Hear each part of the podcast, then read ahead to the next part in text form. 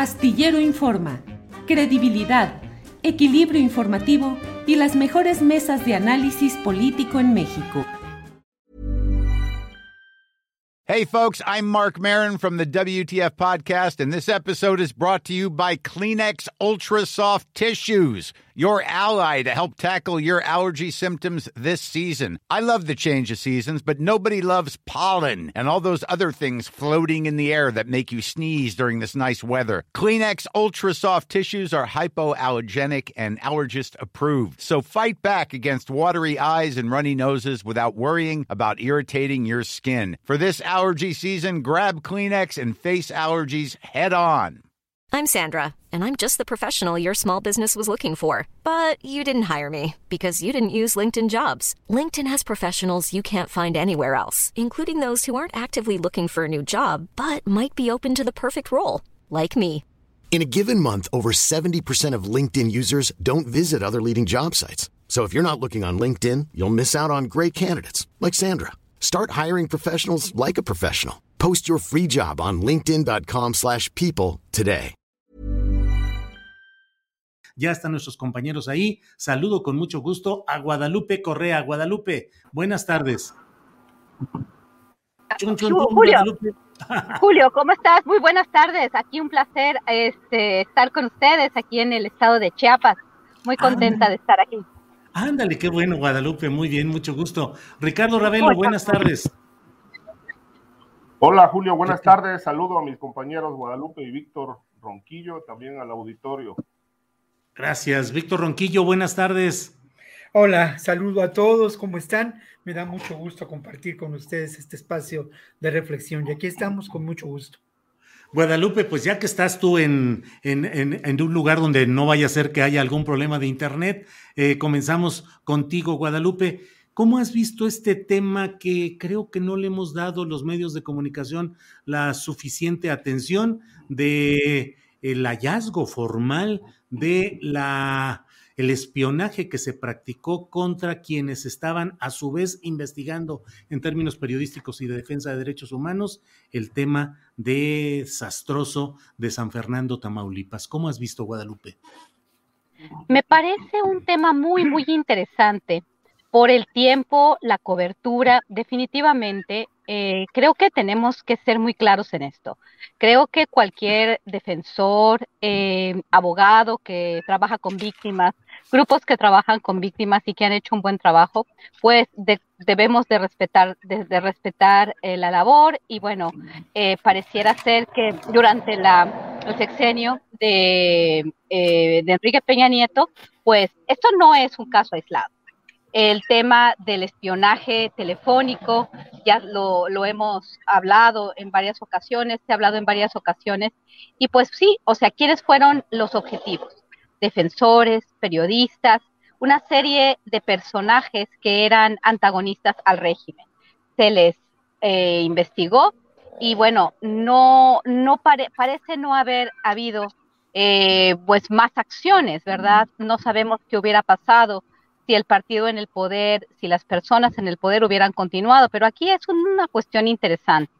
¿Quién hace, eh, esto me parece muy grave, me parece muy grave que por estar haciendo ciertos trabajos que también tienen que ver con el caso Ayotzinapa, porque dos de las defensoras de las personas que también estuvieron en este, bueno, que sus, que sus comunicaciones estuvieron siendo investigadas, que hubo espionaje en contra de ellas, pues también estuvieron relacionadas con investigaciones relacionadas con el caso Ayotzinapa. Ayotzinapa y San Fernando.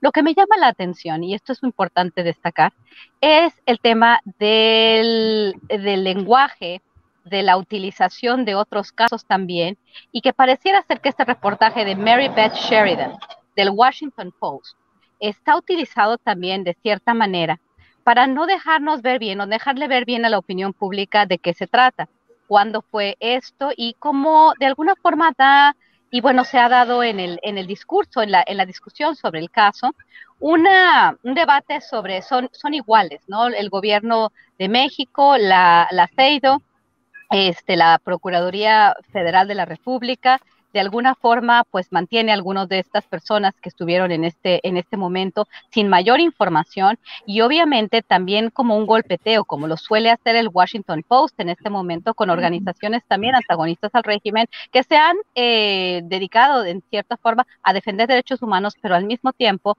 con un financiamiento extranjero a desestabilizar gobiernos. No estoy de alguna ninguna manera defendiendo el espionaje, a estas defensoras de ninguna forma, pero sí me parece interesante eh, la cobertura, ¿no? Y bueno, de, eh, de, cuando uno lee esta nota, que fue la nota que, que, que destapó este escándalo, pues se hace también referencia al foro consultivo y, y la problemática del CIDE, donde vemos realmente pues dos grupos eh, pues peleando por el poder de alguna forma y bueno, sí una animadversión de, la Fiscalía General de la República con un grupo que, de acuerdo a las investigaciones que tenemos, parece ser que cometieron fallas graves y actos de corrupción.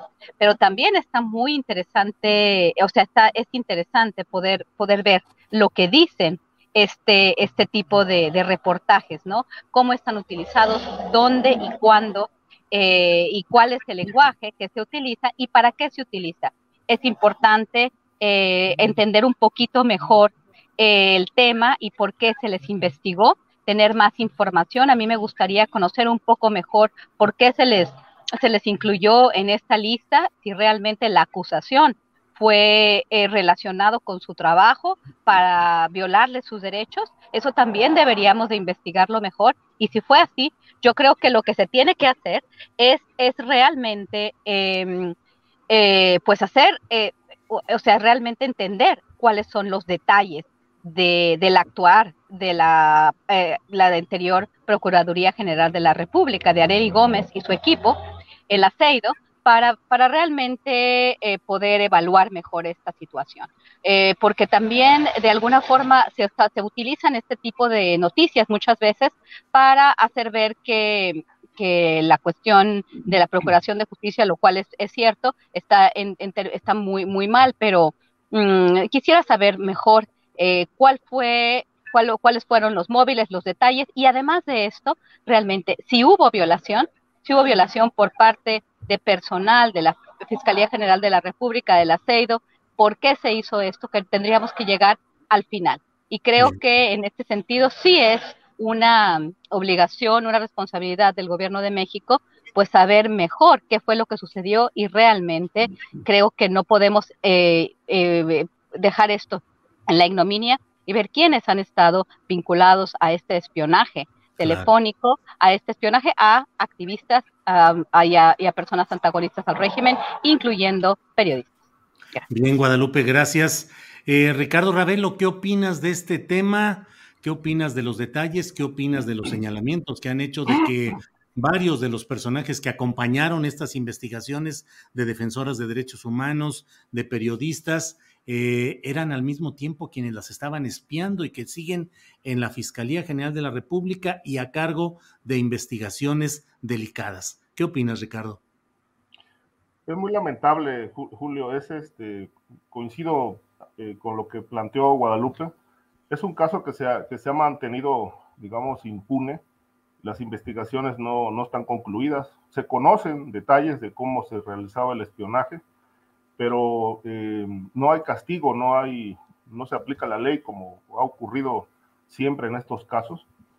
Llama mucho la atención esta suerte de libertinaje que, que hay en, en, México, que ha habido históricamente, para llevar a cabo prácticas de espionaje telefónico a activistas eh, sociales, abogados que defienden causas, este, eh, digamos, eh, vinculadas a injusticias como lo de Ayotzinapa, entre otros, y a periodistas, ¿no? Esto lo sabemos, o sea, sabemos que el Estado, el Estado espía, espía a periodistas, sobre todo porque siempre se ha considerado que la prensa libre es un peligro político pero es una práctica que lamentablemente sí se sigue haciendo. Eh, la vez anterior que tocamos el tema, yo comentaba que esto había caído en un libertinaje y que no eh, se mantenía muy eh, totalmente impune la práctica de espiar, porque incluso las, las empresas de seguridad privada, que ofrecen servicios de seguridad privada,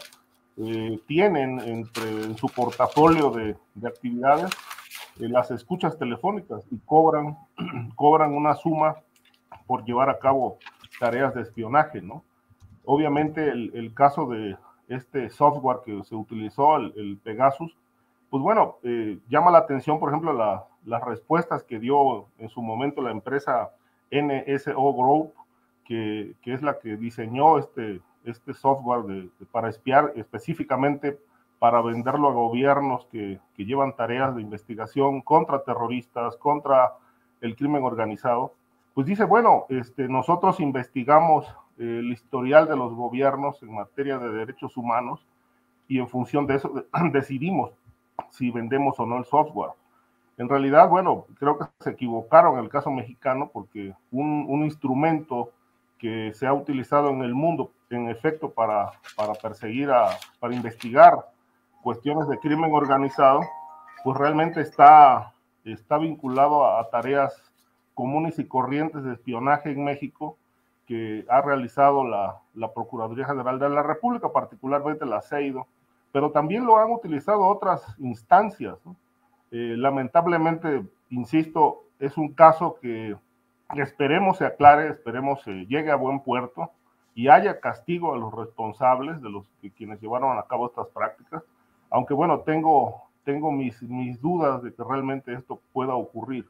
Creo que este, todo va a depender de la presión que hagamos como periodistas, de la presión internacional que pueda existir en este caso para que realmente se abra un expediente amplio y se castigue a los responsables de estas tareas de, de, de espionaje.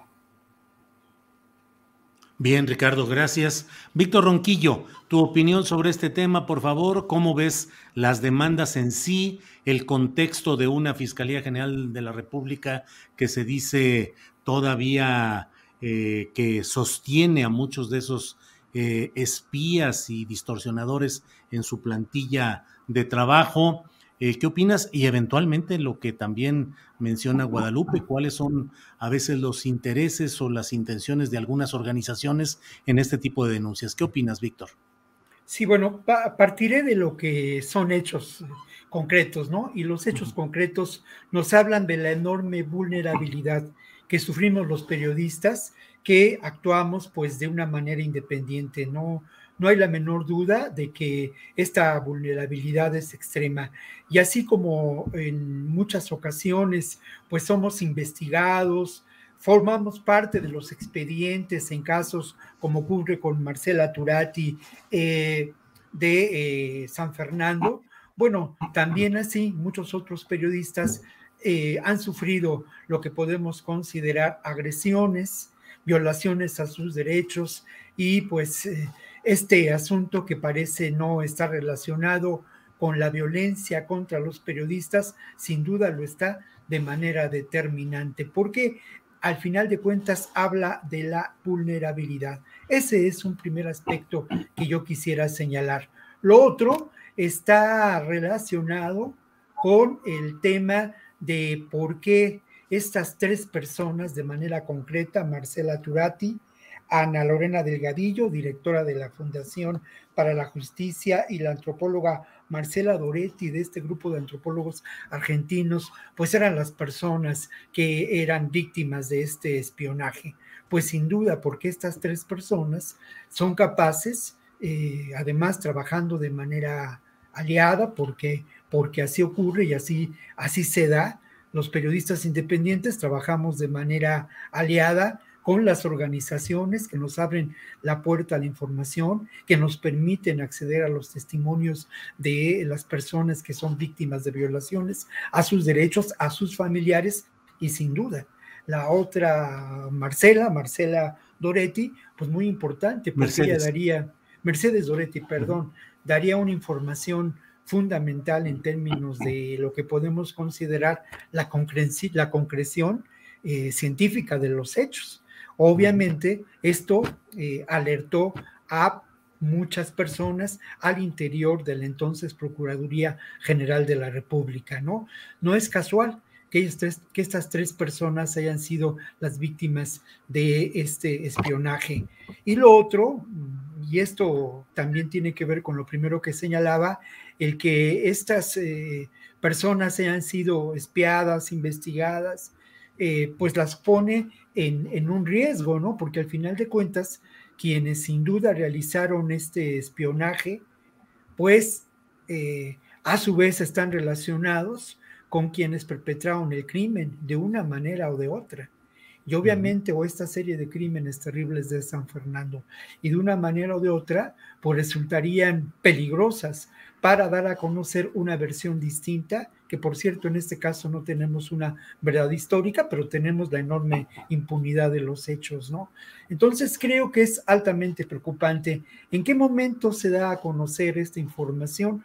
Bueno, se da a conocer en un momento donde y bueno, quizá ya lo reflexionaremos más adelante, en donde precisamente toda la estrategia de seguridad del actual gobierno pues está puesta en tela de juicio, ¿no?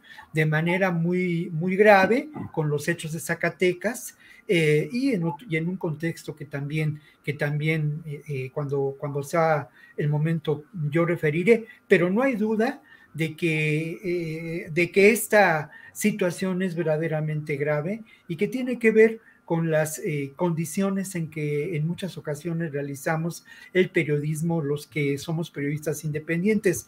Es mucho más grave para aquellos que se encuentran en el interior del país y que no tienen eh, eh, el prestigio, el nombre, el trabajo, ¿no? Que puede tener Marcela, Marcela Turati. esas personas trabajan en la mayor indefensión posible. Ahora, otro, otro tema que es muy importante y que lo decía Marcela en una entrevista realizada el día de ayer, pues tiene que ver con preguntarse quiénes son esas personas y si no, siguen siendo parte del de, eh, personal de la Fiscalía General de la República. Yo me temo que sí que siguen siendo parte de lo que yo he considerado esta maquinaria burocrática, corrupta, criminal que conforma la actual Fiscalía General de la República. Sin duda estos procedimientos, estos mecanismos y quienes los eh, llevan a cabo siguen actuando al interior de la Fiscalía General de la República, Julio. Bien, Víctor, gracias. Guadalupe Correa, ¿tú te has sentido espiada, investigada? Eh, perseguida, vigilada en tus diversas actividades como investigadora y académica? Mira, Julio, el tema del espionaje, el tema de la, de la independencia, eh, de la privacidad, es un tema que desafortunadamente pues aplica para todos, este espionaje, esta forma, ¿no? De que las redes sociales eh, se han utilizado, esta información que fluye por todos lados, la capacidad tecnológica, cada vez nos hace más vulnerables a este tipo de, pues, de espionajes y de estas cuestiones, ¿no?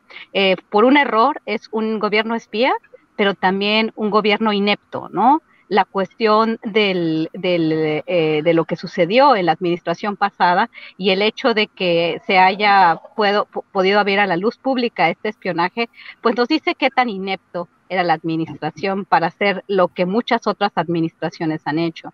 Inclusive, bueno, Estados Unidos espía a otros gobiernos, espía a su propia gente, el gobierno de Estados Unidos, el gobierno de Rusia, el gobierno de China, todos los gobiernos. Creo que cada vez este, somos más, eh, somos más vulnerable a toda esta andanada tecnológica y realmente no somos, eh, no tenemos la posibilidad de actuar de forma libre eh, hoy por hoy, ¿no? Por muchísimas cuestiones. Y mientras más poderosos son los gobiernos, los gobiernos son poderosos y tienen más capacidad de espiar a su, población.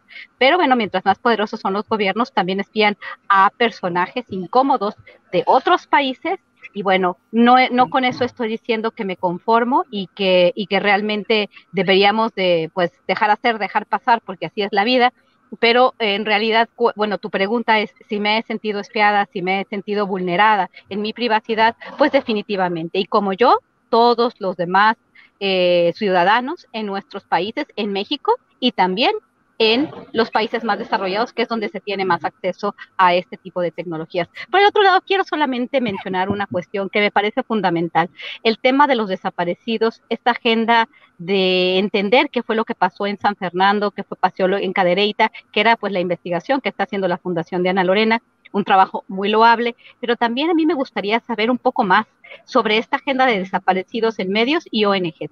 ¿A dónde, hacia dónde vamos? Y finalmente, ¿quién financia eh, pues estas agendas de, dirección de ciertas investigaciones, que me parece muy importante, pero me parece muy importante más que eh, simplemente enfocar la visión y la, y, la, y la retórica en relación con el Estado, ir más allá. Eh, lo que sucedió durante la guerra contra las drogas en México tiene que ver con una estrategia pues avalada en, el marco de la iniciativa Mérida, ¿no? Donde muchos más actores participaron y no solamente el Estado mexicano. El Estado mexicano fue un gran actor, una, una, cuestión que debemos de, entender más allá de un concepto de Estado, sino de un concepto de gobierno. ¿Qué pasó durante la administración de Felipe Calderón, durante la administración de Enrique Peña Nieto? ¿Quiénes han sido los responsables? Y más allá.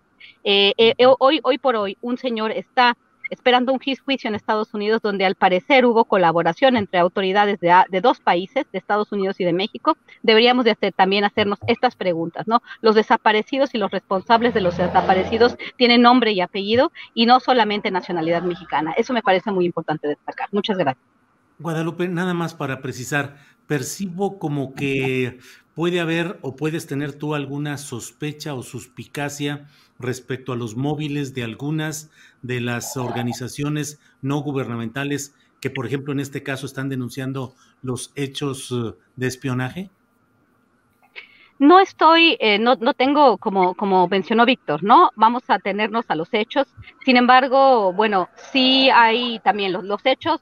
Hay algunas organizaciones, su financiamiento es, eh, se puede revisar, las fundaciones, los, las fundaciones de siempre, la Fundación MacArthur, Fundación Open Society, vinculadas a, bueno, estas otras eh, grandes eh, no nada más fundaciones, sino agencias estadounidenses, USAID, Departamento de Estado de Estados Unidos, han tenido pues un interés muy importante en eh, destapar eh, ciertos escándalos que tienen que ver con desapariciones, también en medios de comunicación y organizaciones de la sociedad civil. Pero me parece limitado el análisis, me parece muy enfocado en, en la cuestión del Estado como el principal motor de lo que ha sucedido, lo cual es totalmente entendible.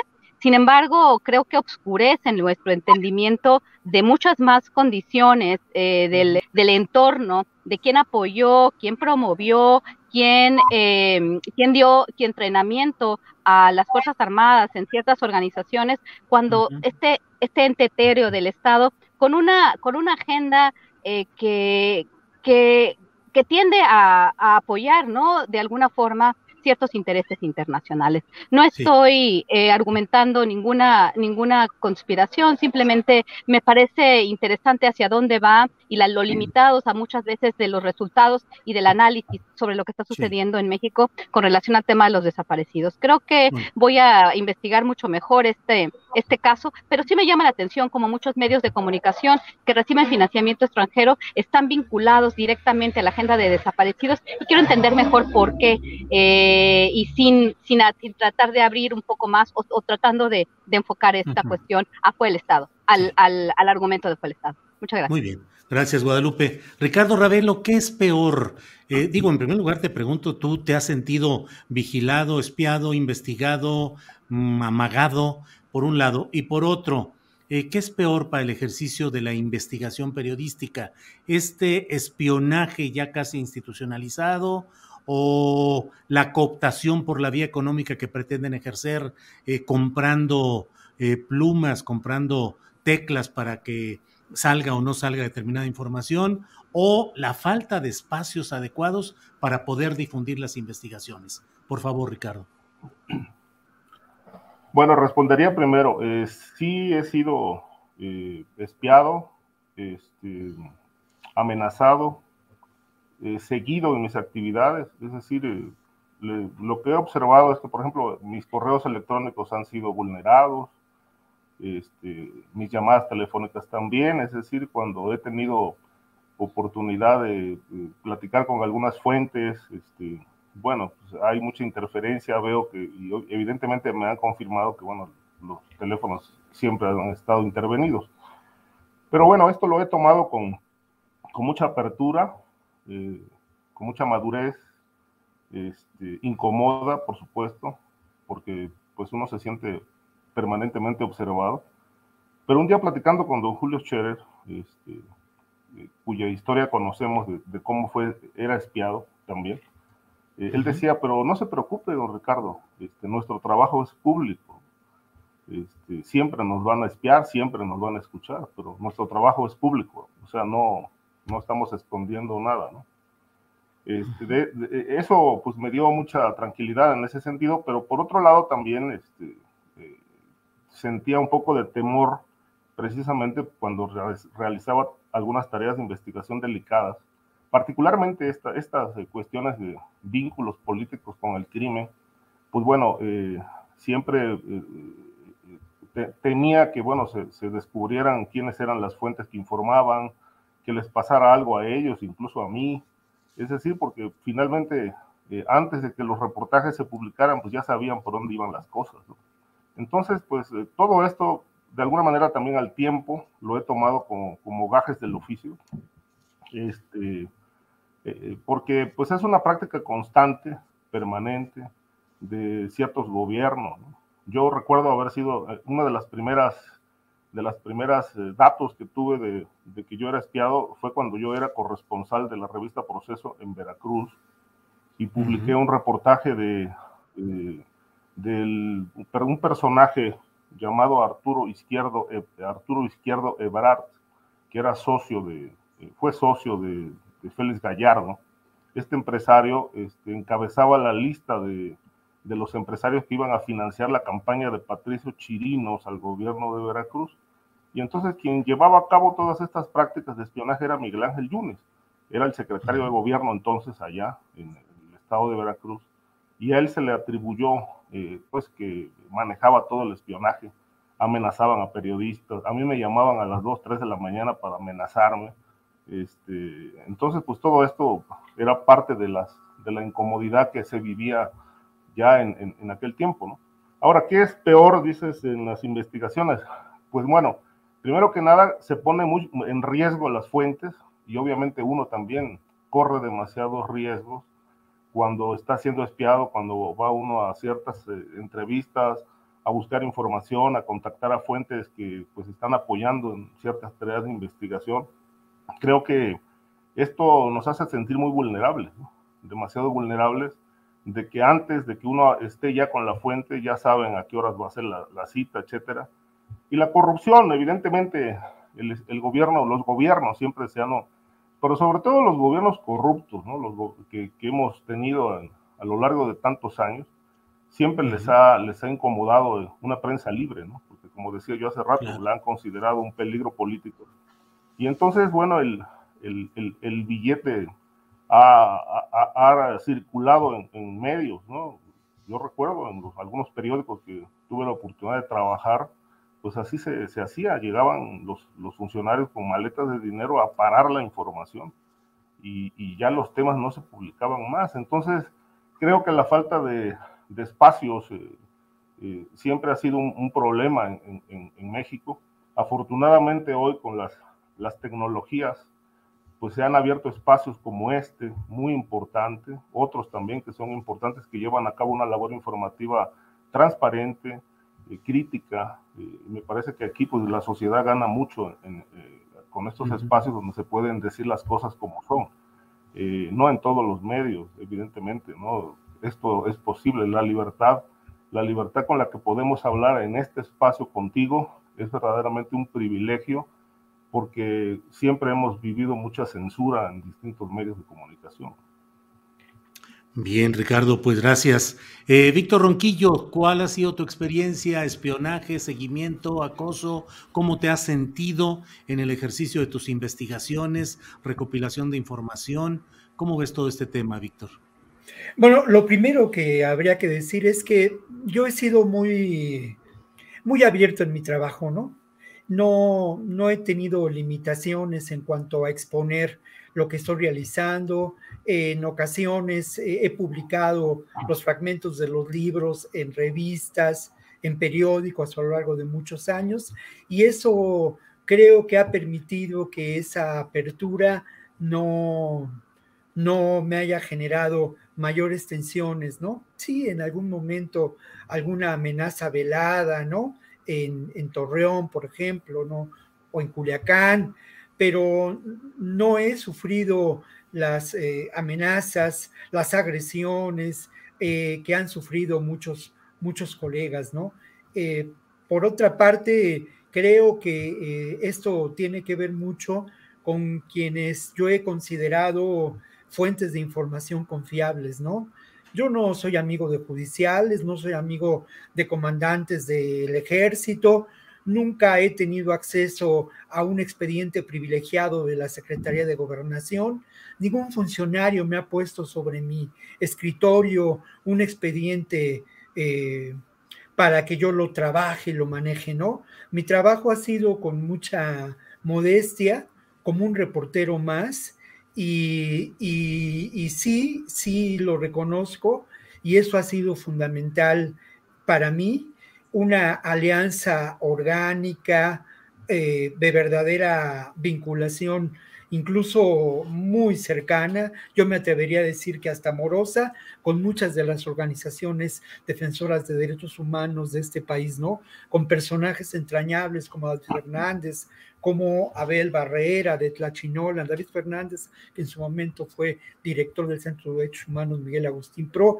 y con, y con organizaciones en Ciudad Juárez, en Torreón, en, en Chiapas. Ese, eso ha sido para mí clave y determinante, de tal modo que mis fuentes de información han tenido que ver más con estas organizaciones distintas, muy distintas, ¿eh? a Mexicanos Unidos contra la Corrupción, por ejemplo, ¿no? Pero eh, muy, muy diferentes, con una afiliación y con una genealogía totalmente distinta, ¿no? Y un origen eh, em, determinante eh, vinculado a la construcción de la cultura de derechos humanos en este país. Y obviamente esa posibilidad de esa vinculación con estas organizaciones, pues me ha permitido también tener acceso a muchos, a muchos testimonios de personas que han sufrido violaciones de los derechos humanos y que eh, y esa actuación o esa vinculación pues también me ha permitido tener en claro a quién a quién le doy voz en mi trabajo a quién se le he dado no sí lamento mucho la, las limitaciones que encontramos la, los espacios que nos son negados pero por otra parte también estoy de acuerdo con Ricardo en que se abren otros muchos espacios y que al final de cuentas esos espacios unos, uno lo, construye con el, con el trabajo cotidiano, ¿no? Yo me precio de haberme reconocido como un periodista de izquierda y progresista y vinculado a estas organizaciones desde hace muchos años. Y pese a ello, pues he logrado vivir de mi oficio modestamente, pero vivo de ello. O sea, eso, eso es importante, ¿no? Lo otro, Julio, yo sí te quiero decir por último, nada más un pequeño apunte, ¿no? Mira, en cuanto yo realicé mucho trabajo de investigación en una época relacionada con lo que podemos considerar el fenómeno del narcotráfico. Justamente cuando el, el, fenómeno del narcotráfico se volvió parte del discurso, del discurso oficial de Felipe Calderón y cuando eh, la investigación de este fenómeno estaba muy circunscrita a las fuentes oficiales. Yo, eh, pues de alguna manera volví a mis orígenes, que fueron el periodismo cultural y el periodismo que reivindica los derechos y que, y que está a favor de la defensa de esos derechos civiles. Entonces, eh, y desde entonces he estado en ello. O sea, hace muchos años que no publico un libro vinculado y que no hago un programa de televisión ni que eh, vinculado con el tema del narcotráfico de una manera así aislada. El trabajo que hago es un trabajo vinculado a la defensa de esos derechos y a un periodismo, pues que sí tiene desde mi punto de vista, y lo digo con mucho orgullo, una entraña de izquierda, ¿no? Bien, gracias Víctor Ronquillo. Eh, Guadalupe, Guadalupe Correa Cabrera, em, hoy el presidente de la República terminó una gira por Zacatecas, fueron dos días, y en esa gira anunció pues un despliegue, creo que el más cuantioso, casi cuatro mil elementos entre miembros del Ejército y de la Guardia Nacional, que para efectos reales pues son lo mismo, digamos, o al menos eso me parece, eh, pues en una, en una en un esfuerzo muy importante para tratar de frenar ahí los hechos delictivos tan graves que se han sucedido en los últimos en las últimas semanas y que en realidad Zacatecas ha estado durante mucho tiempo con esos fenómenos. El gobernador panista de Aguascalientes, donde está el presidente de la República ahora, le dijo, "Bueno, está bien, nomás que luego se puede venir el fenómeno cucaracha, es decir, que aprietas en un estado y los delincuentes se van a los estados vecinos en lo que se calman las cosas." ¿Qué opinas de esa táctica del envío masivo de estas fuerzas y de esa estrategia pues de combate al narco y al crimen organizado.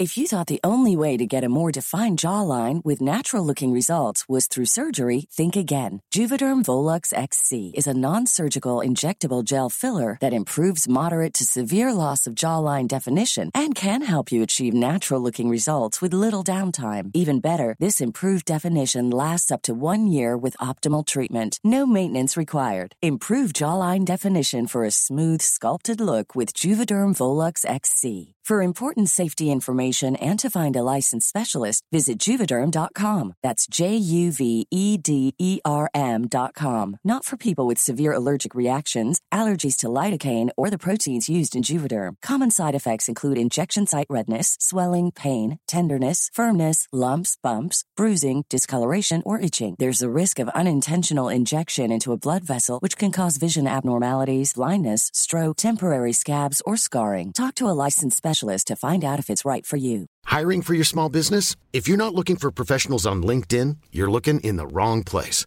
That's like looking for your car keys in a fish tank. LinkedIn helps you hire professionals you can't find anywhere else, even those who aren't actively searching for a new job but might be open to the perfect role. In a given month, over 70% of LinkedIn users don't even visit other leading job sites. So start looking in the right place. With LinkedIn, you can hire professionals like a professional. Post your free job on linkedin.com slash people today. Sí, es una cuestión muy complicada, muy, muy complicada. Eh, el tema de Zacatecas nos ha realmente abierto los ojos a una realidad que no nos imaginábamos, o por lo menos que yo creo que el gobierno de México no imaginaba. Eh, eh, dependiendo de su estrategia, que muchos le dicen de abrazos y no balazos. Creo que el gobierno mexicano trató de, detener esta avanzada, esta continuada eh, militarización en el sentido de desplegar a las Fuerzas Armadas para controlar territorios como se hizo en los dos eh, sexenios anteriores. Sin embargo, el caso de Zacatecas, el caso de Fresnillo, de la ciudad de Zacatecas, de todo el estado, ha sido muy complicado. Eh, aparentemente esto se trata de una lucha por la plaza, por las plazas principales, la plaza de Zacatecas, la plaza de Fresnillo en particular. El tipo de tácticas que se han utilizado son de una brutalidad que, que, que no nos deja, que, o que probablemente no le deja al gobierno mexicano ninguna otra opción. Es, es, muy complicado decir esto. En realidad todos quisiéramos este lema, ¿no? De, de, estos académicos y de una serie de personajes de la sociedad civil de seguridad sin guerra, alto a la militarización, pero desafortunadamente esto se ha dejado eh, llegar, esto ha llegado a un punto en el cual tenemos paramilitarismo criminal operando en diferentes partes del territorio y no estamos entendiendo qué está sucediendo. En realidad, supuestamente esto tiene que ver con una lucha entre el cartel Jalisco Nueva Generación y el cartel de Sinaloa por la lucha de plazas, principalmente la de Fresnillo, muy importantes para la conexión entre, entre cargamento que viene desde, desde el estado de, de Jalisco, también todo lo que viene por la parte más al sur y bueno, su, su redireccionamiento hacia la, ciudad de, de eh, hasta Ciudad Juárez, el estado de Coahuila y el estado de Tamaulipas para la parte de, de Matamoros y Reynosa.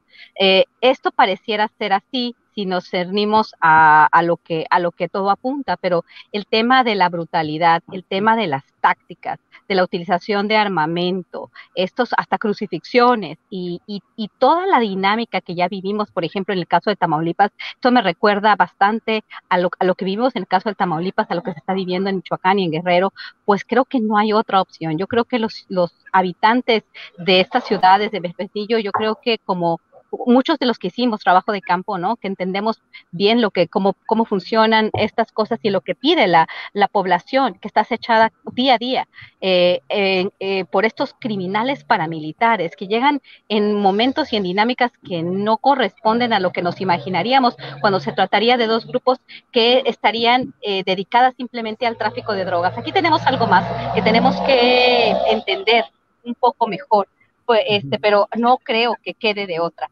hablando con la población, con periodistas que están cubriendo ahorita este espacio, creo que no hay otra manera de decir eh, abrazos, no balazos, seguridad sin guerra, cuando tenemos grupos paramilitares operando en estos territorios. Eh, creo que también se debería de pensar en incrementar o en evolucionar los sistemas de inteligencia para no desplegar a las Fuerzas Armadas como se ha desplegado en un círculo vicioso que pues no nos deja descansar y que ha eh, significado cientos de miles de muertos y decenas de miles de desaparecidos. Gracias, es muy complicado. Gracias, gracias, Guadalupe.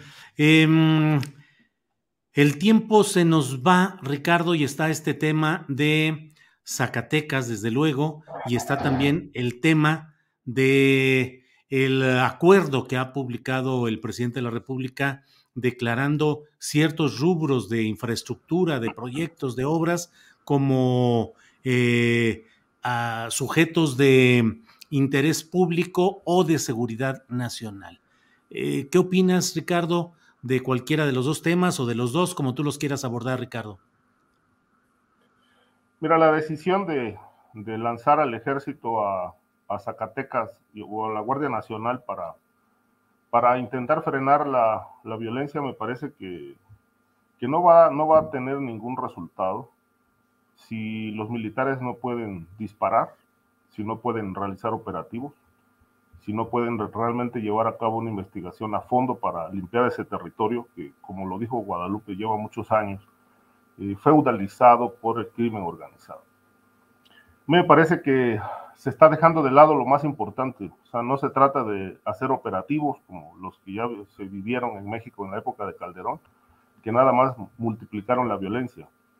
Me parece que lo que está faltando es verdaderamente una, una estrategia, una estrategia, primero que nada, eh, enfocada a desactivar eh, el patrimonio del crimen organizado que se ha construido en Zacatecas, investigar los vínculos políticos, la corrupción institucional, los vínculos empresariales, el golpear el, nervio financiero que alimenta toda esta violencia. Eh, esas son verdaderamente causas importantes que por desgracia no se están llevando a cabo. La multiplicada presencia militar sin un aparato detrás que investigue a fondo todas estas relaciones, incluidas las, las políticas, yo creo que no, no, no tiene ningún sentido para efectos de pacificar un territorio que lleva años tomado por el crimen organizado. Eh, como ya lo señaló también Guadalupe, bueno, ahí hay una guerra. Este, solamente añadiría que además de Sinaloa y, y, y, Cártel de Jalisco, que son dos grupos poderosos ahí en disputa, eh, también están los talibanes, el cártel del noreste y un, y un, eh, residuo de, de, los Zetas o cártel del Golfo, más bien cártel del Golfo, que también están afincados en, en varias zonas. La violencia se ha exacerbado pues, por varias razones. Este, hay, hay un mercado importantísimo ahí de, de drogas sintéticas, hay conexiones, porque es un estado privilegiado en cuanto a su ubicación geográfica este, y además, em, la, vinculación que hay de, actividades eh, de la minería, que, es, como se sabe, muy, muy, muy este, interesante para el crimen organizado, bueno, son factores que detonan corrupción, violencia, cobro de piso, todo un caos. Y lo que vemos es un, un gobierno rebasado completamente, tanto a nivel estatal como federal. Vamos a ver si esto esta, esta presencia de más de 4.000 elementos en, en, la entidad, pues puede por lo menos detener eh, un poco esta violencia eh, tan, tan, ¿qué te diré? Tan atroz, tan, pues tan difícil de calificar. Más bien diría que es algo que, que se, ha ido, eh, se ha ido complicando y ha caído en una verdaderamente, una verdadera crisis eh, que han afectado pues, a cientos y cientos de familias que por desgracia se han, se han desplazado hacia otros estados. Por lo que respecta al decreto, pues mira, llama la atención. Ricardo, ¿quieres abordarlo así o lo dejamos para, para una siguiente ronda? La siguiente. Bien, de acuerdo, Ricardo. ¿sí? sí, gracias. Víctor, eh, Víctor y Guadalupe, dejamos para una segunda ronda el tema específico de, del acuerdo presidencial. Pero, Víctor Ronquillo, sobre este tema de Zacatecas, ¿cuál es tu punto de vista, por favor? Bueno, eh, yo creo que lamentablemente este despliegue, despliegue, militar, como lo señalaba Ricardo, recuerda los despliegues militares que se realizaron en la época de Felipe Calderón, en la época de Peña Nieto, y que eran una medida, entre comillas, desesperada para tratar de sofocar terribles incendios, ¿no? Lamentablemente, creo que tendríamos que reconocer que esta realidad está generando un clima de tensión política muy grave. Y esto lo digo porque habría que darle contexto a lo que está ocurriendo en Zacatecas y a la violencia que se está gestando en el país. Este contexto tiene que ver con hechos que están ahí y que sobre los que hemos también nosotros reflexionado, discutido, sobre lo que se ha informado, ¿no? Hay dos elementos que yo quisiera poner sobre la mesa. Uno de ellos tiene que ver con la demanda del gobierno mexicano en contra de los fabricantes de armas, ¿no? Obviamente esto implica mucho, mucho dinero, muchos intereses, es una demanda sin precedentes, es una demanda que se encuentra en este momento en otra etapa, tiene el gobierno mexicano hasta el próximo 31 eh, de diciembre para presentar elementos que rebatan a su vez lo presentado por los eh, fabricantes de armas, considerando que no tiene el gobierno mexicano jurisdicción y que es una responsabilidad del gobierno mexicano la catástrofe humanitaria que sufrimos. Lo dicen de otra manera, por supuesto, ¿no? Y el otro elemento que también hay que mencionar es que sin duda hace una semana escasa, pues la presencia de López Obrador en Washington en esta reunión de presidentes, más allá de lo protocolario, tuvo un efecto político significativo en términos de proponer ideas eh, en, lo, en, lo, en, lo, comercial o en lo empresarial o en los negocios, en lo económico es la palabra adecuada, eh, en, temas como la migración y como la seguridad interesantes, ¿no? Ideas que son diferentes a las que se han manejado comúnmente en la relación de México con Estados Unidos y Canadá.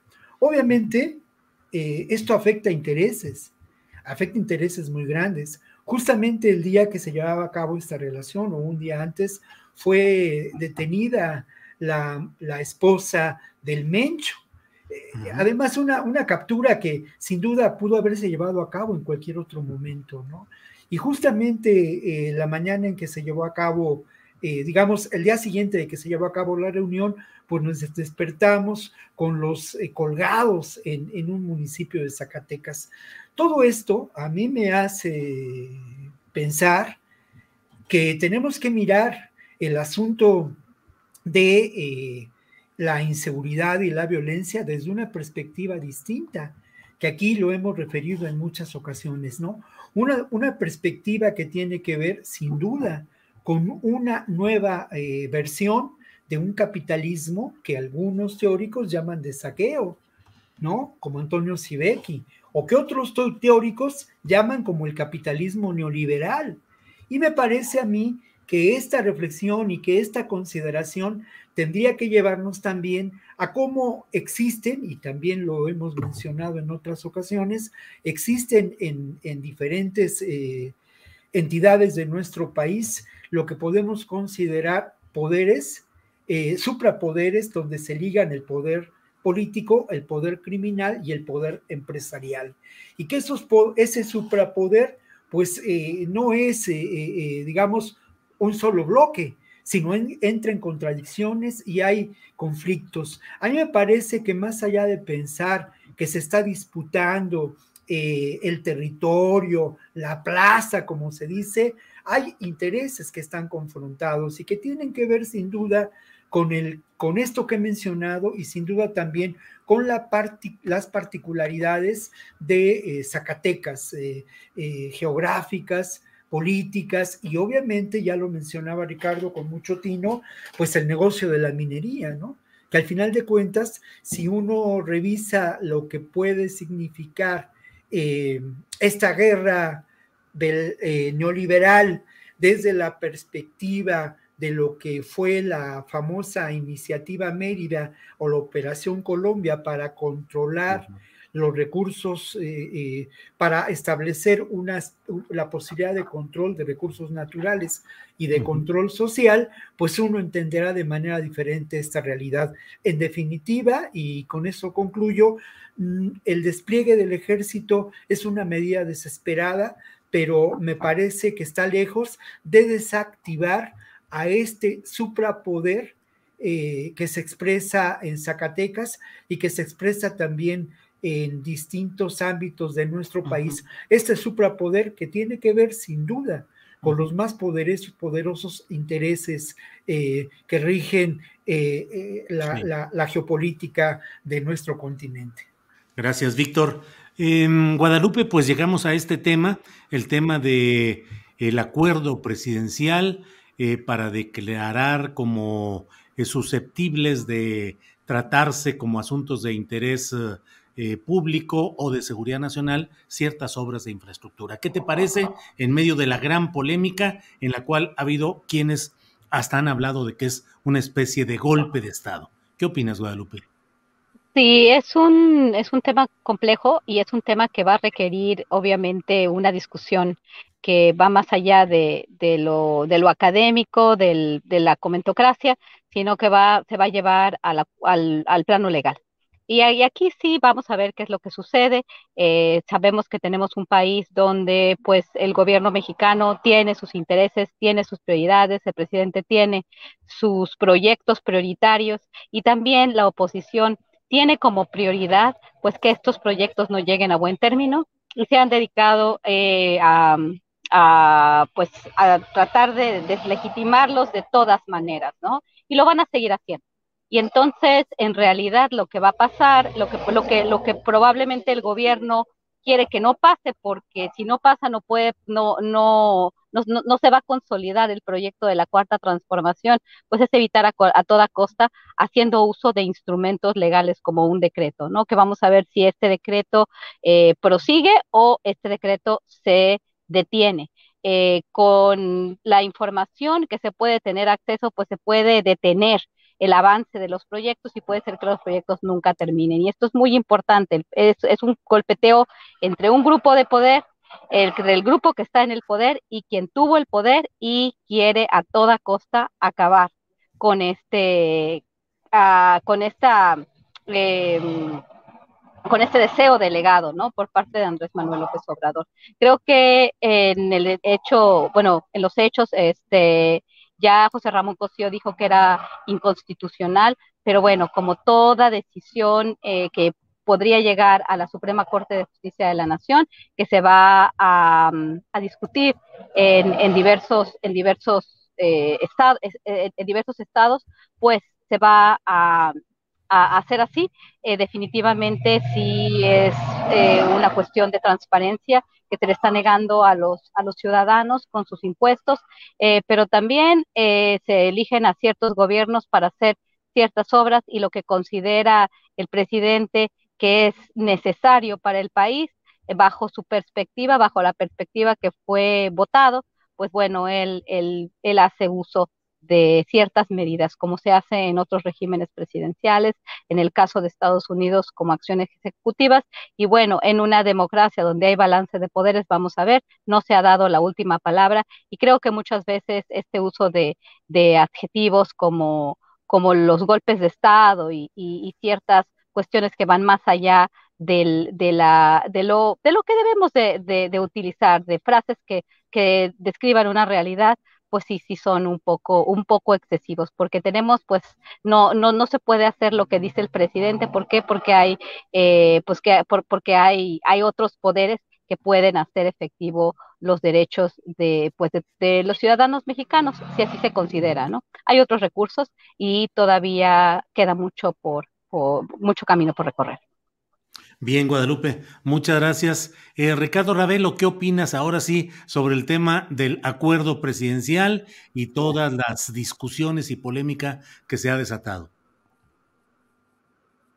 Mira, es muy polémico por donde se le mire, Julio. Eh, llama mucho la atención que el presidente haya tomado esta decisión de darle un manotazo a la transparencia que él mismo ha pregonado a lo largo de estos años de gobierno.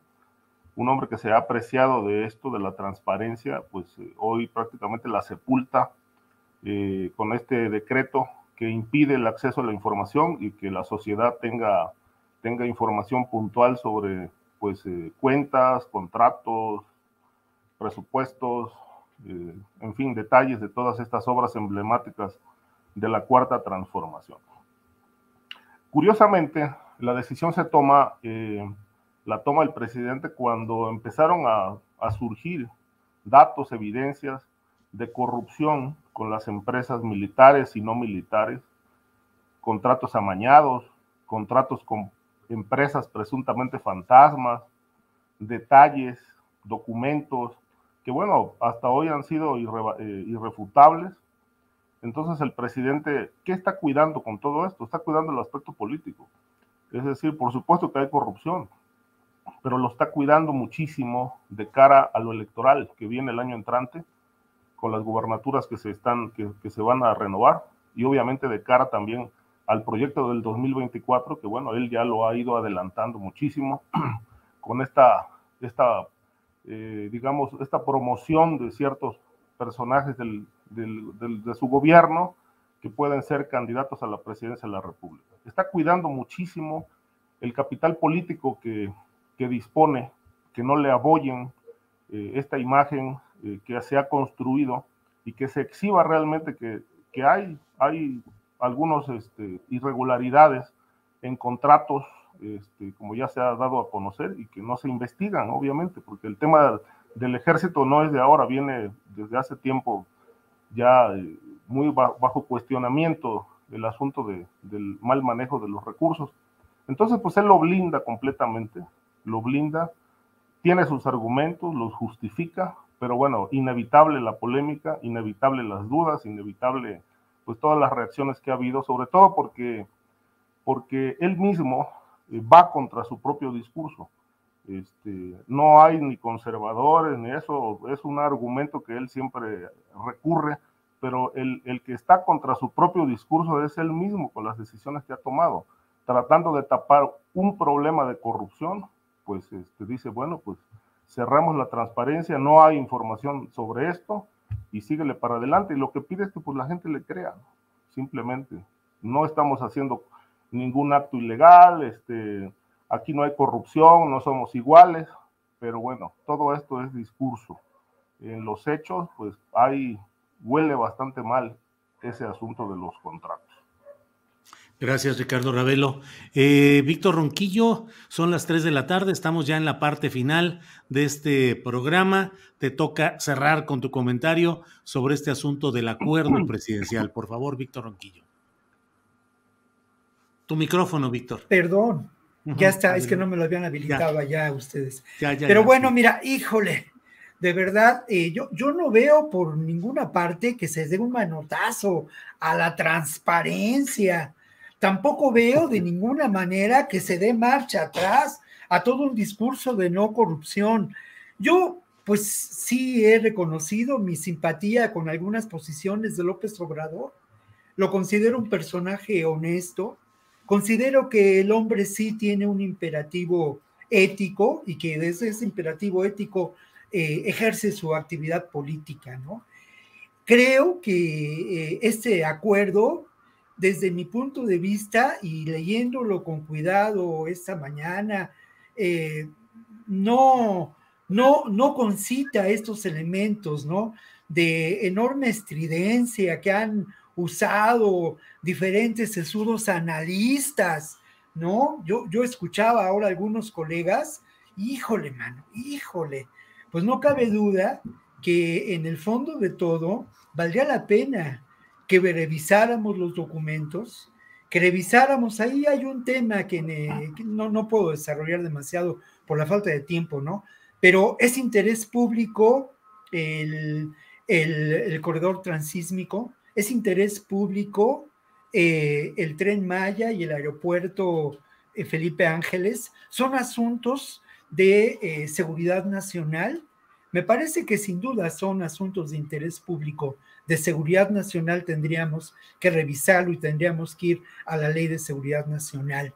Pero en el fondo de todo, me parece, y ya lo mencionaba Guadalupe, lo que está en el debate es sin duda eh, el que se esperaba eh, como estrategia para frenar estas obras, una andanada de demandas, una andanada de eh, amparos, una andanada de acciones quizá jurídicamente válidas de manera entrecomillada, pero realmente ilícitas, ilícitas y falsas. Y creo que lo que se buscó con este acuerdo eh, fue una medida burocrática para evitar que esto se llevara a cabo, con, con una profunda contradicción y habría que revisar de manera detallada ¿no? los elementos de este acuerdo. No es un acuerdo muy grande, son un par de cuartillas quizá, pero habría que revisarlo y ver cómo si eh, pone en duda algunos elementos importantes. Y esto es parte de las lamentables contradicciones que se dan en una situación desesperada para llevar adelante estos proyectos y seguir adelante con lo que se busca de transformación en este país. Lo mismo ocurre con el problema de la seguridad y la militarización en ese terreno. En fin, daría para una discusión mucho más amplia, mi querido Julio, y pues ahí nos la guardamos para la siguiente. Bueno, pues nos guardamos todo para la siguiente, lo que quede. Guadalupe Correa, muchas gracias y buenas tardes por esta ocasión. Muchas gracias, muy buenas tardes, Julio, este, Víctor, Ricardo, un placer haber estado con ustedes el día de hoy. Muchísimas gracias.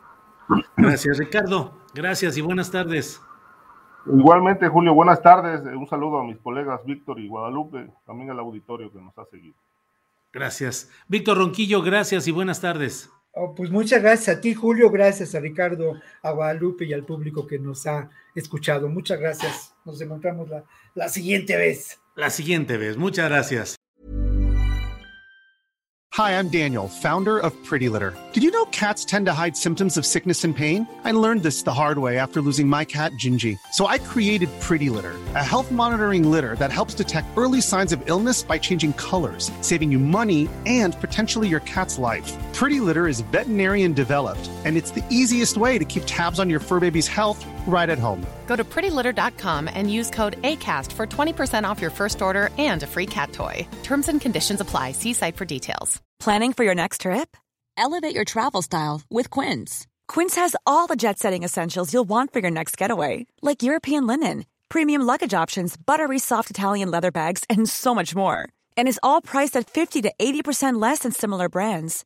Plus, Quince only works with factories that use safe and ethical manufacturing practices. Pack your bags with high-quality essentials you'll be wearing for vacations to come with Quince. Go to quince.com slash pack for free shipping and 365-day returns. Para que te enteres del próximo noticiero, suscríbete y dale follow en Apple, Spotify, Amazon Music, Google o donde sea que escuches podcast. Te invitamos a visitar nuestra página julioastillero.com.